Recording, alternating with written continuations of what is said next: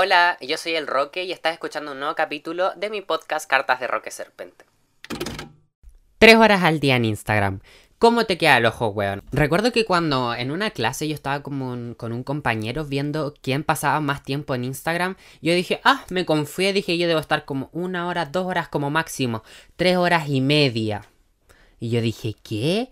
Y me dijo, sí, weón, eso es caleta. Y yo como todos como con una hora, dos horas. Y yo como, conche tu madre. Y yo sé que no debe ser el único que le pasa que Instagram es la aplicación que más ocupan. Y es la aplicación que a mí por lo menos, eh, bueno, igual está peleadito con TikTok. Pero más ocupo y más me gusta también. Son las dos que más me gustan. Pero Instagram ha tenido una cantidad de repercusiones negativas en mí mucho más brígida. Como por ejemplo, vamos a poner en contexto. Yo antes, en, cuando tenía 15 años no tenía Wi-Fi, entonces no podía tener aplicación en el teléfono que eh, necesitaran de Wi-Fi de un router para poder acceder a ella. Solamente tenía un modem y con ese modem yo lo conectaba al, computador y ahí mm, podía jugar ciertas cosas en el computador, hacer mis tareas, pero no podía meterme a Insta. Entonces lo que pasa es que yo, boluda, mi adolescencia, yo estaba pero cagadísimo. Yo lo que necesitaba en mi adolescencia era un retiro espiritual, ir a terapia, Pero decidí empezar mm, a vivir mi sueño de ser Instagramer, de que de ser conocido en esa red social porque me gustaba mucho. Y lo que pasa, y yo no encuentro que hay un problema con la aplicación, sino que yo era el problema y también hay ciertas cosas que contribuyen, que la aplicación contribuye a que se genere. Entonces es como un 50 y 50. Yo estaba cagado y la aplicación también contribuye a que tú estés cagado. Yo tenía un vacío muy brígido en ese entonces, esto sobre de sed de aprobación social, que en el capítulo de Y este banco hablo sobre eso.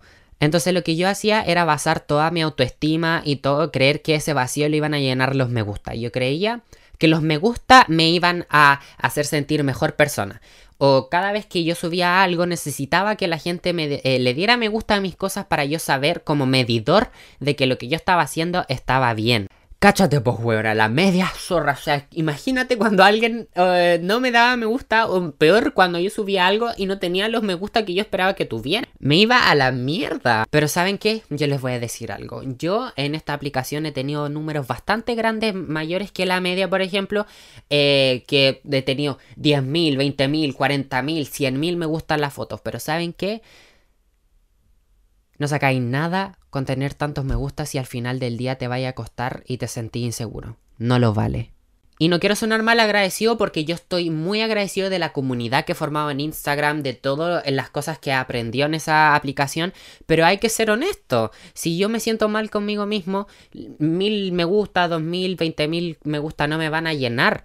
¿Cachai? Y obviamente eso no significa que en el lado de marketing está como triunfando, obviamente, pero por, el lado personal la estaba pasando horrible. Entonces yo llegué a la conclusión, boluda, de que lo mejor que puedo hacer ahora es preocuparme de las cosas que son esenciales. ¿A qué me refiero con eso? Que si por ejemplo yo antes esperaba tener tanto me gusta en una foto para yo sentirme bonito o sentir que la foto estaba bonita, me preocupo de lo esencial. Como por ejemplo, prefiero mil veces eh, pararme un día y sentirme seguro de mí mismo enfrente de un espejo que tener tantos me gusta. Y yo veía a otras personas también que eh, como que la gente las sexualizaba mucho y que por eso tenían harto me gusta. Entonces yo decía como, ¿qué pasa si yo eh, hago esto y puta no tengo no tenía el cuerpo como musculoso ni weas así como hegemónicas?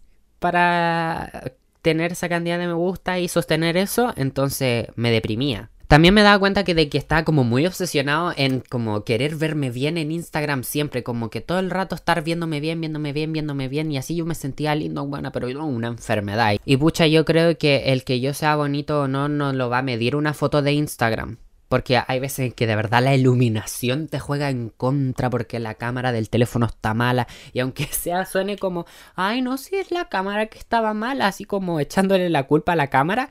Eh, sí. Hay veces en las que la foto sale mal. Y no es tu culpa, ¿cachai?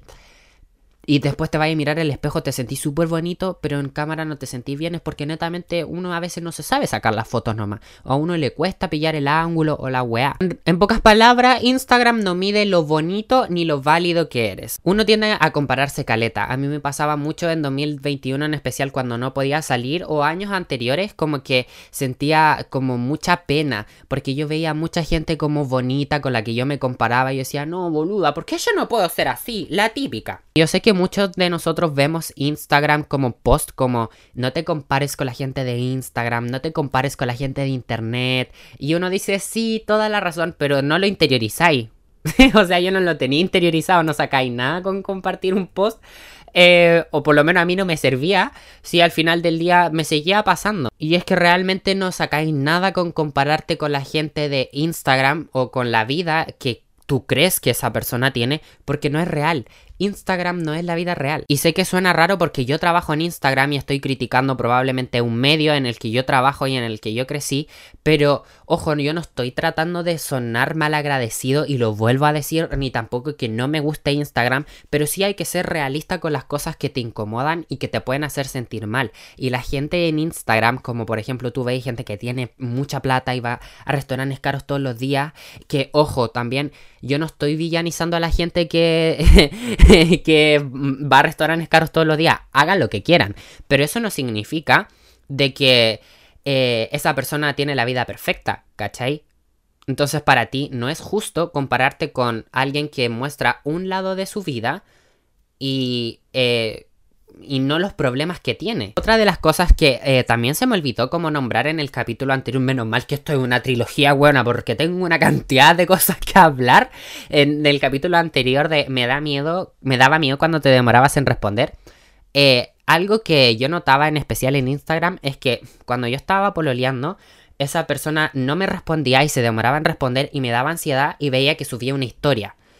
Entonces, a veces esa persona realmente estaba ocupada, pues, ¿cachai? Como no necesariamente me está ignorando o no necesariamente eh, es desinterés. Que mucho ojo con el desinterés, ¿ah? porque el desinterés es mucho más notoria en la vida real que en Instagram. Y, pero para los que tienen relaciones eh, a distancia, eh, mucho ojo con cuando estén sospechando de que la otra persona está desinteresada, porque eh, el ver una historia y el responder a que se, una persona se demore en responder no necesariamente significa que esa persona no te quiera, que yo la aprendí a la mala, la verdad. Por eso intenten, o sea, la verdad es que yo no estoy en contra de la relación a distancia, que de hecho le voy a dedicar un capítulo del podcast a las relaciones a distancia. Pero un adelanto es que yo no estoy en contra de eso ni a, ni a favor, es lo que es nomás. Pero por lo menos yo prefiero mil veces conocer a la persona en persona, al menos si voy a tener una relación a distancia, conocerla al menos una vez en persona. o, verla de vez en cuando en persona para pa cachar cómo va el interés y cómo va, si fluye todo bien y todo eso, porque Instagram, vuelvo a repetirlo, no es la vida real. También no estoy tratando de decir cómo quitarle importancia a que tu love language sea Instagram, porque para mí también lo es. Me encanta cuando la persona que me gusta o la estoy intentando algo sube una historia y me dedico a una historia o te presumen. Que eso también hay que ser sincero. Como yo lo hablé en el capítulo de eh, Amor en tiempo de inflación, que hay que ser genuino. Ya, Asimismo, si a ti te gusta que la otra persona te presuma, entonces búscate un weón que te presuma en Instagram. O que, o que lo haga. O, o bueno, eso, cuando, se den las cosas. Tú me entiendes. Otra de las cosas que también a mí como que me generaba mucho ruido en Instagram es cuando yo subía algo y nadie me meaba, weón. Que si bien también tiene relación con los vacíos, a veces yo me sentía como ignorado. Muy brígido. Y me carga sentirme ignorado, entonces me da como rabia, pero después me ponía a pensar cuando subía cosas a Close Friends y nadie me pescaba, decía, weón, Instagram es como tan superficial que una persona lo puede estar pasando tan mal y como uno, no todo el mundo cuenta sus cosas por Instagram. O sea, yo en mis close friends sí me da la perso para ponerme a llorar, pero no todo el mundo es así. Entonces, si alguien no pesca una foto muy bonita que yo haya subido, no necesariamente significa también que me esté ignorando o que la foto esté fea, sino que la otra persona a veces no le da. Y eso tiene mucho que ver con lo que yo estaba hablando anteriormente en el capítulo de Amor en tiempos de inflexión de que últimamente nadie está tan bien, ¿cachai? Eh, ahora la weá cuesta, cuesta energía. eh, estamos todos cansados en el segundo semestre, tenemos que pasar los ramos, entonces es algo difícil, ¿cachai? Una guerra interna, una lucha de todos los días y no necesariamente todo el mundo puede estar dándonos la atención o sea, es que aquí está la delgada línea del el desinterés y la atención. O sea, que te la den de vez en cuando, bacán, porque sí está bien. Pero ah, cuando una persona está desinteresada eh, en Instagram, como que nunca te pesca, en general. Y si tú no la habláis, em, esa persona no te habla nunca, pero hay veces en las que hay personas en las que realmente están ocupadas y se sienten mal y es porque un tiempo en el que están como inactivos contigo y ya y listo. Ahí está la gran diferencia entre desinterés y que la otra persona esté desocupada. O sea, que esté ocupada, perdón. Y cuando empecé a tener vida, eh, me di cuenta de que empecé como a salir más con mis amigos. Como yo dije al principio del podcast que pasaba mucho tiempo en Instagram, me di cuenta de que la solución a toda esta wea era realmente concentrarme en mis quehaceres del día a día, en ir a cocinar y tratar de dejar Instagram de lado porque es como una wea así como automática, es como ya si estoy libre, al tiro abro Instagram y es como ya tranquilo, hay otras como maneras en las que uno se puede entretener, me digo yo a mí mismo, boluda. Y cuando a veces no me daba cuenta y había subido dos historias, porque a mí me daba como cargo de conciencia cuando no subía historias. No sé por qué, la verdad es algo lo que voy a eh, eventualmente em, trabajar. Pero eh, un día subí dos historias y tuve un día súper productivo. Em, hice todas mis tareas, grabé varios videos para TikTok. Eh, me sentí súper bonito, fui a clase, salí con mi amigo y me concentré en mi día a día, en el presente. Y ahí eh, fue como, bien. Y casualmente justo ahí, como yo trabajo en redes sociales, a mí me empezó ayer, a, ir, ayer no, pero yo no sé hablar, nena. me empezó a ir bien. Justo cuando em, dejé como en segundo plano Instagram. Y ahí me fue bien en Instagram, porque eso es lo que es al final del día, una aplicación para entretenerse. No intentar mentir en Instagram y fingir que uno está bien cuando realmente está ahí hecho mierda, porque aquí está la secuencia correcta. Antes yo creía que subir una foto mintiendo que estoy bien para sentirme bien. No, no, no, así no, me di cuenta que eso no me estaba funcionando. Yo me preocupaba de, en la vida real, sentirme bien, genuinamente bien, para después ir a Instagram y subir un video eh, o, estando relax, ¿cachai? Y listo, period. Y ahí empecé a hacer videos más bacanes, y empecé como a generar un ambiente más bacán y más sincero, más honesto. Y eso es lo que a la gente le gusta al final, la gente se da cuenta cuando yo estoy mal o la gente se da cuenta cuando algo no anda bien y, se me nota, yo lo exteriorizo, yo le pego a veces a la gente ciertos feelings, por eso me cuido también de que eh, yo quiero mucho a mis seguidores. Entonces, si yo estoy mal, voy a intentar como estar más relax para no pegarle eso a la gente.